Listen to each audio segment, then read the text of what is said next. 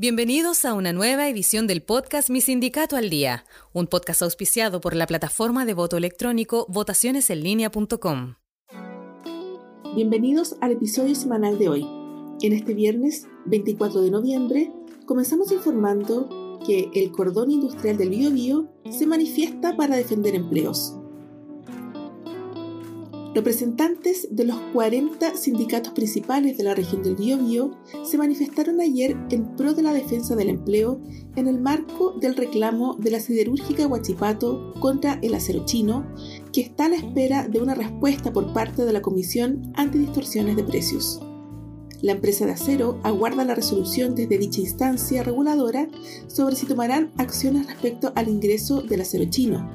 Acusa que este genera competencia desleal, ya que el material importado puede ser vendido más barato. Ello provocó que Huachipato evaluara cerrar la fábrica en su momento, lo que pondría en riesgo 22.000 puestos de trabajo. Nos vamos a organizar y vamos a llamar a un paro aquí en la región porque necesitamos nuestros empleos, Nuestras familias están detrás de todos nosotros, vociferó Fernando Arellana, presidente del sindicato número 2 de Huachipato. Los trabajadores anunciaron un paro nacional en todo el cordón industrial del Biobío y las empresas que quieran unirse. Sin embargo, el día que comenzará aún no es confirmado por parte de los sindicatos. Si bien se ha avanzado en materia de la brecha laboral que existe entre hombres y mujeres, todavía se perciben diferencias entre ambos géneros siendo el salario el factor más determinante. Según revela el cuarto reporte de indicadores de género en las empresas en Chile 2022, realizado por el Ministerio de Hacienda y Economía, la Fundación Chile Mujeres y la OIT, las mujeres reciben ingresos en promedio un 21,7% inferiores a los hombres. Esta disparidad se amplía al 30,1% en empleos informales, mientras que en empleos formales se reduce a un 18,8%. Claudia Barrera, economista y gerente de finanzas corporativas en PKF Chile, señala que las mujeres están siendo menos remuneradas que los hombres a pesar de tener un nivel de productividad igual. Si bien pueden existir diferencias legítimas en la productividad entre individuos, también hay brechas injustificadas que deben abordarse dos buques portacontenedores se desviaron al puerto de Valparaíso debido al paro de trabajadores portuarios eventuales de DP World San Antonio.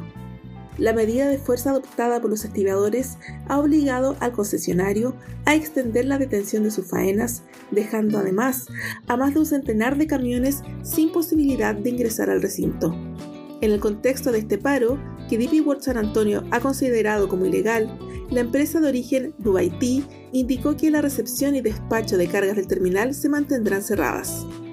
Consultada sobre el desarrollo de este conflicto y sus efectos en la cadena logística vinculada al principal puerto de Chile, la empresa portuaria San Antonio señaló que está realizando gestiones con los entes involucrados para que se llegue a un pronto término a la situación que afecta la relación del terminal de World y sus trabajadores.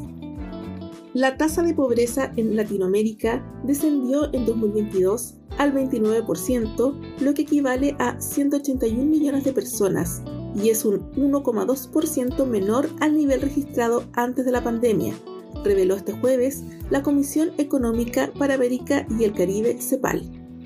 La tasa de pobreza extrema también bajó hasta el 11,2% de la población, 70 millones de personas, manteniéndose en niveles similares a 2019, indicó en una nueva edición del informe Panorama Social de América Latina y el Caribe, el organismo dependiente de la ONU con sede en Santiago de Chile.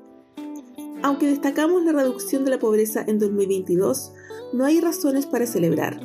Más de 180 millones de personas en nuestra región no cuentan con ingresos suficientes para cubrir sus necesidades básicas y entre ellas 70 millones no tienen ingresos para adquirir una canasta básica de alimentos, dijo el secretario ejecutivo de la CEPAL, José Manuel Salazar Chirinax.